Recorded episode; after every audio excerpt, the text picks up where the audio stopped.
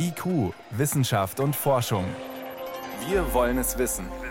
Ein Podcast von Bayern 2. Endlich findet sie statt mit drei Jahren Verzögerung. Die Zwillingsschwester der Klimakonferenz, das ist die Biodiversitätskonferenz oder auch der Weltnaturgipfel, der heute in Montreal begonnen hat. Es geht darum, das Artensterben zu bremsen und Naturschützer genauso wie Forschende in aller Welt hoffen auf ja, eine Art Paris-Moment, also die Ergänzung zum bahnbrechenden 1,5 Grad Klimaziel und den Regelungen, mit denen sich die Länder wirklich zum Handeln verpflichten. Aber was sind die 1,5 Grad des Artenschutzes? Gute Chancen hat die Zahl 30. 30 Prozent der Landfläche und 30 Prozent der Meere bis 2030 unter wirksamen Naturschutz stellen. Dieses Ziel streben mehr als 100 Länder an, darunter auch Deutschland. Sie haben sich in der High Ambition Coalition, also der Koalition der besonders Ehrgeizigen, zusammengefunden. Wenn in Montreal das Ziel 30 Prozent verhandelt wird, ist aber noch eine weitere Frage wichtig. Welche Kriterien gibt es für Schutzgebiete, damit die Artenvielfalt wirklich profitiert? Denn mitunter werden eher die Gebiete mit dem geringsten Widerstand unter Schutz gestellt, als die letzten Reservate mit besonders wertvollen Biotopen.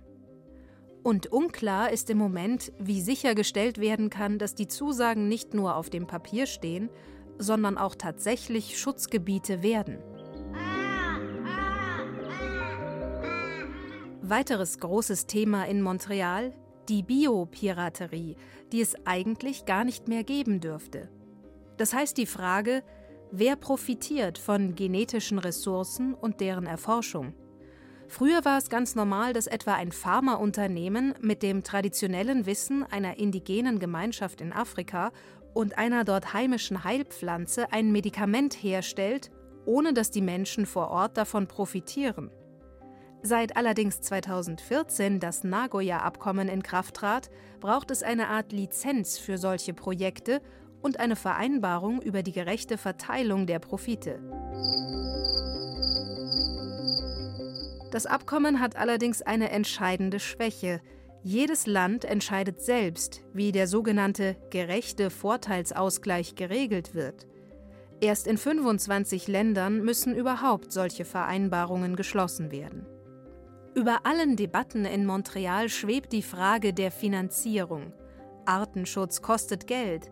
Einen Wald abzuholzen oder ein neues Baugebiet auszuweisen, bringt zumindest kurzfristig Profit. Vor allem Entwicklungsländer erwarten Ausgleichszahlungen für den Verzicht auf solche Einkünfte. Von 100 Milliarden Dollar ist die Rede.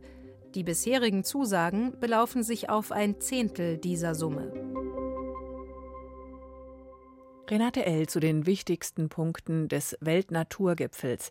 Vor der Sendung konnte ich mit Katrin Böning-Gäse sprechen. Sie ist Direktorin und Professorin am Senckenberg Biodiversitäts- und Klimaforschungszentrum. Und an Sie als Ornithologin zunächst die Frage, wie dringend ist es denn zum Beispiel bei den Vogelarten? Also die Vögel sind noch die am wenigsten bedrohte Gruppe. Allerdings sieht es bei uns, bei den Vögeln in Deutschland gar nicht gut aus. Das sind 46 Prozent der Arten, die für Deutschland nachgewiesen sind, vom Aussterben bedroht. Welche sieht man denn nur noch ganz selten? Zum Beispiel hat sich der Bestand der Feldlerchen fast halbiert in den letzten 25 bis 30 Jahren. Das heißt, man hört die Vögel, mit denen viele von uns in der Kindheit aufgewachsen sind, sehr, sehr viel seltener. Und anderen Arten geht es noch viel schlechter. Zum Beispiel der Kiebitz, der hat um 93 Prozent abgenommen. Jetzt könnte man ganz ungerührt sagen, na ja, die ein oder andere Art, auf die könnte man vielleicht verzichten. Jetzt sind es aber alles Lebensgemeinschaften. Gibt es denn in der Forschung so eine Art Formel oder einen Kipppunkt, ab dem man sagen kann, wenn so und so viele Arten in einem Ökosystem fehlen oder wegbrechen, dann bricht alles zusammen? Meistens wissen wir gar nicht, wie viele Arten wir brauchen und welche Arten wir ganz konkret brauchen. Also das ist eher wie so ein Netz zu verstehen, wo ich dann, wenn eine Art ausstirbt, eben eine Masche aus diesem Netz rausnehme und dann die nächste. Und das macht vielleicht bei den ersten Maschen gar nicht viel aus, aber irgendwann mal kann dieses Netz reißen und damit verlieren wir Menschen unsere Existenzgrundlage. Wenn wir jetzt als ein Netzbeispiel den Amazonas-Regenwald nehmen, wie sind denn da die Chancen, dass der sich erholt oder auch, dass der in weiten Regionen zusammenbricht? Was wir wissen ist, dass sich die Artengemeinschaften in vielen Ländern schon stark ändern, zum Beispiel in den Küstenregenwäldern von Brasilien. Da sind nämlich die Wälder immer kleiner geworden und damit sind die großen Früchtefresser, die Vögel und die großen Huftiere verschwunden und die sind ganz essentiell dafür, dass große Früchte und Samen ausgebreitet werden und dass die sich regenerieren können und damit wachsen andere Baumarten nach.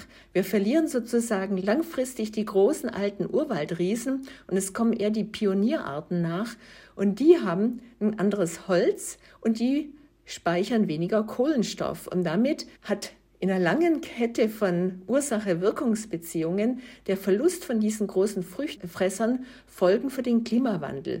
Also der Verlust der Vögel und der großen Huftiere führt auch zu einer Beschleunigung des Klimawandels. Ein Beispiel mehr, das wirklich alles mit allem zusammenhängt.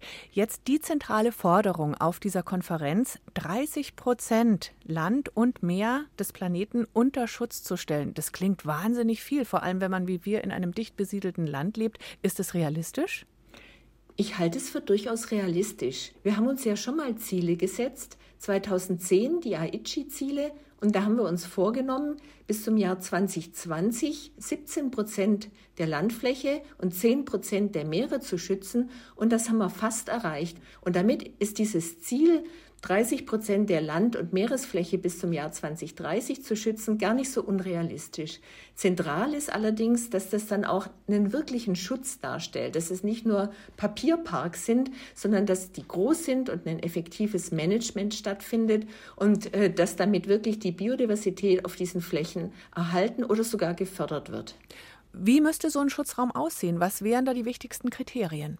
Wichtig ist, dass es hier nicht nur darum geht, Wildnisgebiete zu schützen. Es geht auch darum, Kulturlandschaften zu schützen, wo wir eine menschliche Nutzung haben. Da ist es auch möglich, Nutzungsformen zu haben, in denen die Natur sich weiterentwickelt. Und viele von den Arten, die wir hier in Deutschland haben, die leben in Kulturlandschaften und die sind auf Kulturlandschaften angewiesen. Und denen geht es eben bei einem nachhaltigen Management besonders gut.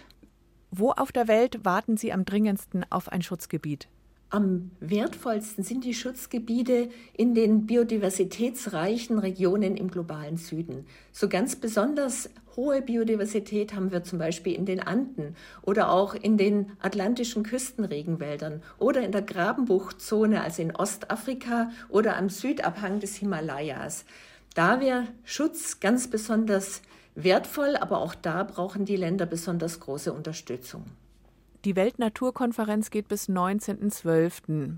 Was wünschen Sie sich als Ergebnis? Was müsste in dem Abschlussdokument drinstehen, damit wir so ein, wie beim Klima, so ein Paris-Moment bekommen? Ein Minimalziel ist, dass wir dieses 30 mal 30 Ziel auch wirklich aussprechen und uns vornehmen. Aber das reicht nicht alleine. Wir brauchen dafür auch eine wirkliche Transformation der ganzen Gesellschaft. Wir brauchen eine Veränderung der Subventionspolitik. Wir brauchen eine Veränderung des Konsums hin zu einem nachhaltigeren Konsum, sodass wir weniger verschwenden und uns auch anders ernähren.